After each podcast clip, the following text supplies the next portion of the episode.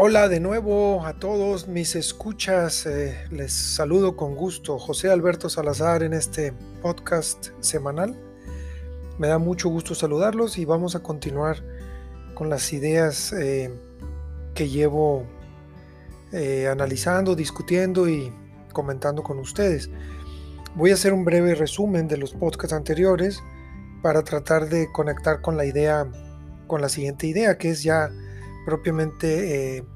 temas más eh, de tema científico, de contenido científico, pero eh, siempre haciéndonos la pregunta si, si, la ciencia es capaz de proponer un sistema de creencias como, pues, como lo, lo, hace de hecho, y, si en realidad la ciencia apunta a, a, validar o a soportar ese sistema de creencias que, que propone. Y bueno, les comentaba en la primera reunión, en, en el primer podcast sobre el hombre en su complejidad, en su misterio, como parte de esta realidad, busca siempre algo, siempre está en búsqueda de algo, vamos en movimiento, vamos hacia algún, hacia algún lado, ¿no? Tenemos, tenemos esa característica de ser teleológicos. Después discutíamos en los siguientes dos capítulos esta dicotomía entre realidad y lo difícil que es para el hombre poderla abarcar, lo limitado que somos, y cómo el hombre se las ingenia con, su, con sus capacidades, con su conciencia, para a través de las creencias, pues completar esa parte de la realidad que no nos es posible conocer. Y pues bueno, después veíamos cómo en general lo tradicional es que las religiones propusieran respuestas a estas incógnitas profundas, trascendentes del, ser humano, pero también comentábamos cómo la ciencia desde este siglo pasado, siglo XX, eh, se ha animado a hacer, un, hacer una propuesta sobre mapa de la realidad a través de, de algunos descubrimientos que, bueno, después de analizarlos podremos juzgar si tienen o no eh, pues eso, soporte, racionalidad para, proponer eh, creencias. Eh, no está de más recordar que la ciencia, eh, cuando es estrictamente ciencia, se queda en la evidencia, se queda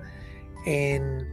en el dato duro, se queda en la observación. No tiene por qué proponer cosas, o bueno, si acaso tendría que proponerlas, tendría que ser con una, con una definición muy clara de qué es hipótesis, de qué es simplemente una conjetura, de qué es, de qué es una, una idea no probada, pero que no es ciencia. Y entonces, bueno, en este camino eh, vamos a proponer eh, platicar un poco sobre, sobre eh, algún, un tema que para mí es el inicio de todos los temas porque precisamente corresponde al inicio de la realidad que conocemos. Y pues eh, debo decir así de manera muy rápida que no, quiero profundizar mucho a nivel de datos científicos, simplemente poner el tema en, tu consideración y que tú también puedas en un momento dado pues eh, darle una escarbadita, una investigada. Eh, les comento que antes del siglo, antes de que iniciara el siglo pasado, el siglo XX, en, en los 1800, era de de, común dominio y era aceptación de toda la comunidad científica que el universo era eh, eh, estático y era infinito. A tal grado que la misma teoría de Einstein, eh, por allá en 1900 y principios, sugería, incluso ya con la teoría de la relatividad propuesta por él y por muchos pues aceptada como una cosa muy, muy probable que fuera, porque finalmente se fue descubriendo con el tiempo, pero Einstein mismo propuso una variable cosmológica para detener ese universo, para frenarlo, para hacerlo estático, porque él no podía explicar lo que se veía sin esta constante cosmológica.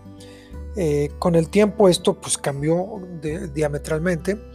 y bueno, también les comento que en esa misma época de Einstein es una historia muy, muy bonita, muy interesante. Un sacerdote católico eh, apellidado Lemaitre comentó sobre, la, eh, sobre un análisis matemático que hizo de, esta propuesta de Einstein y para él el universo estaba en expansión y que había iniciado con, una, eh, con un átomo primordial. Eh, fue el que, eh, sin haberle llamado Big Bang, fue la primera persona que, que propuso esta idea de que el universo no es eterno ni es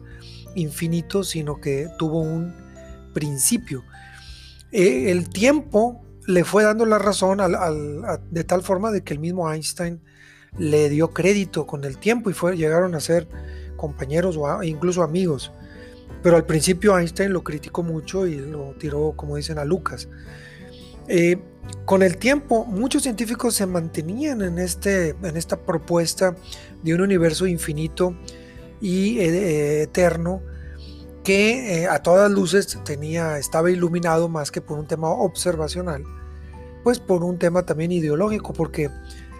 daba al traste con la idea de un creador. A tal grado que en 1948 un científico llamado Fred Hoyle en un programa de la BBC, pues de manera muy despectiva, les dice a, los entrevistadores, pues el, Big Bang, como diciendo, la gran explosión de estos que proponen que el universo tuvo un principio. Pues bien, esto para mí es una especie como de fuga dentro de todo el cientismo, ¿no? Porque, eh, pues, sin creer, yo diría de esta forma, eh, por, por, la misma evidencia de la ciencia que está ya a la vista y que es tangible por método experimental y observacional, los científicos están muy altamente certeros de que el universo tuvo un principio hace aproximadamente 13.800 millones de años y que partió de un punto, le llama Einstein, una singularidad y no podemos ni siquiera especular qué hubo antes porque no hay nada que nos lo permita saber y sabemos que hubo un momento de creación. Y es algo muy interesante que la ciencia eh, nos arroje este dato, que es, bueno, no quiero yo ahondar, como les digo, en cómo los, científicos descubrieron esto, solo les comento que pueden ir por ahí a una serie de dos capítulos de Netflix que se llama eh, El inicio y el principio y el fin del universo, eh, The Beginning and End of the Universe. Es muy bueno porque dan toda la explicación de este proceso en el que se descubre la expansión acelerada del universo, que es el que nos lleva también a deducir que todo empezó de una, de una partícula primordial o de un átomo primordial, en donde toda la materia y la energía y el propio tiempo y espacio estaban en, en, un lugar mucho más pequeño que la cabeza de un alfiler. Todo lo que conocemos del universo creado en un pequeñísimo punto del tamaño de una molécula. No podemos saber más para atrás porque ya se escapa de la física, pero, pero bueno, eh, les comentaba en este paseo que vamos a dar por algunos aspectos de la ciencia, si efectivamente la propuesta que luego fue ya bastante más agresiva con la idea de Darwin, en donde la ciencia propone eh, o casi casi este, eh,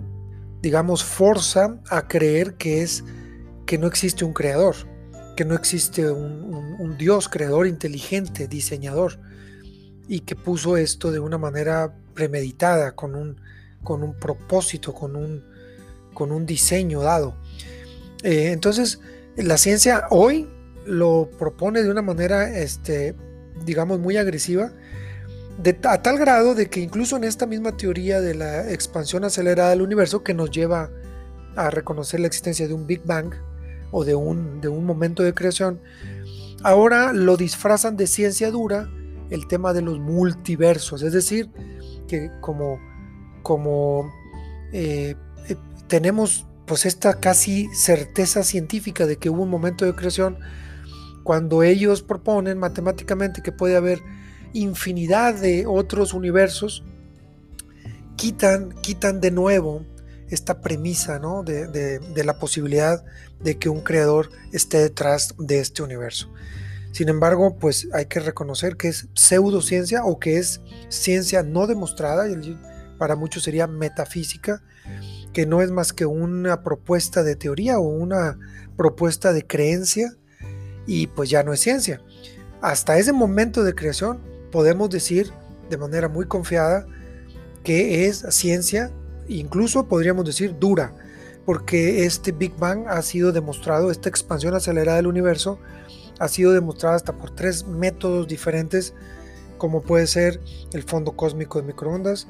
el tema de las, de las cefeidas como una escalera de distancias, en donde fuimos descubriendo el corrimiento hacia el rojo y, y bueno, conceptos que no quiero yo entrar porque no se trata de eso ni de abrumarlos. Mi recomendación es que vean ese, ese documental, el inicio eh, y el fin del universo, o el principio y el fin del universo, en Netflix. Muy recomendable, son dos horas y les puede dar una idea muy clara de cómo es que la ciencia ha llegado a este descubrimiento. Entonces, en esta primera parte, eh, en el inicio de todo, yo creo que la, ciencia es eh, torpe para proponer una parte de su sistema de creencias que a todas luces es bastante atea en el, en el, momento presente, pero en realidad, pues aunque obviamente esto que acabo de decir no demuestra para nada la existencia de Dios, pero sugiere que de tal forma que el universo fue iniciado en un momento en el tiempo, que en este caso hasta sabemos cuánto tiempo hacia atrás, y que no sabemos absolutamente nada cómo fue o qué había antes de eso,